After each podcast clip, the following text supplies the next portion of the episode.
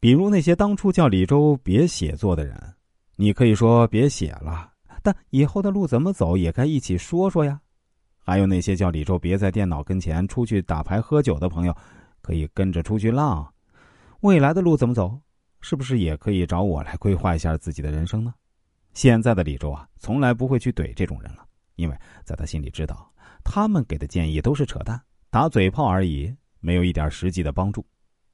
真为别人好，除了提出建议，还应该给出具体的解决方案。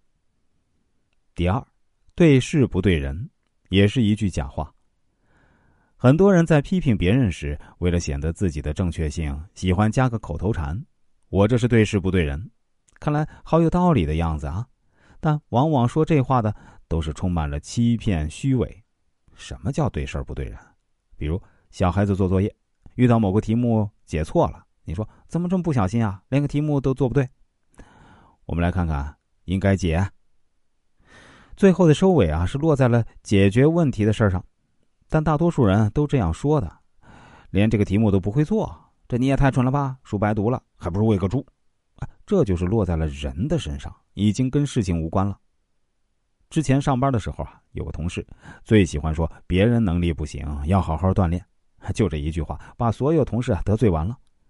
虽然他也会说这是对事儿不对人啊，但明显是人身攻击啊，冲着人去的。所以，真正想解决问题啊，根本不会说对事儿不对人。那些说这话的人呢，那就是在针对人。第三呢，是不是为了发泄情绪？下午在群里啊，有人艾特管理，想解决一个技术性问题，这艾特了几次没人回。就在那上刚上线，说什么店大欺客，跟老爷一样，说了很多难听的话。有人看不惯，说那管理人家也有自己的事儿，你不应该这样骂呀。他说：“中国人就是你这样的人太多了，欺软怕硬，嘿，得上升到国民劣根性了。”吵了很久啊，把所有人骂了一通，退群。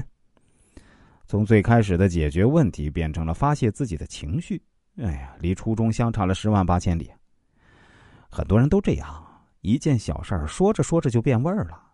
有个同事啊，小舅子想创业，问他做什么好，他就跟老婆说：“这小舅子还年轻啊，没有经验，最好啊先上班，等合适的机会再创业。”他媳妇一听来气了，说：“你看不起我们家人啊？我弟弟不但要去创业，我们还得借钱给他。”这同事坚决不同意，媳妇更火了：“难道这不是你弟弟吗？”你是不是就想着我家一直穷，见不得我家里发财啊？最后说是要离婚，不过了。同事说好，那明天就去办离婚。他媳妇儿又怂了，婚是没离，不过从那以后啊，是矛盾重重，经常吵架。任何建议都有局限性，别人的话呢，我们也只能听听，最终的决定权还是在自己手上。因为在这个世界上，给你建议的人很多，但承担后果的永远都只有你自己。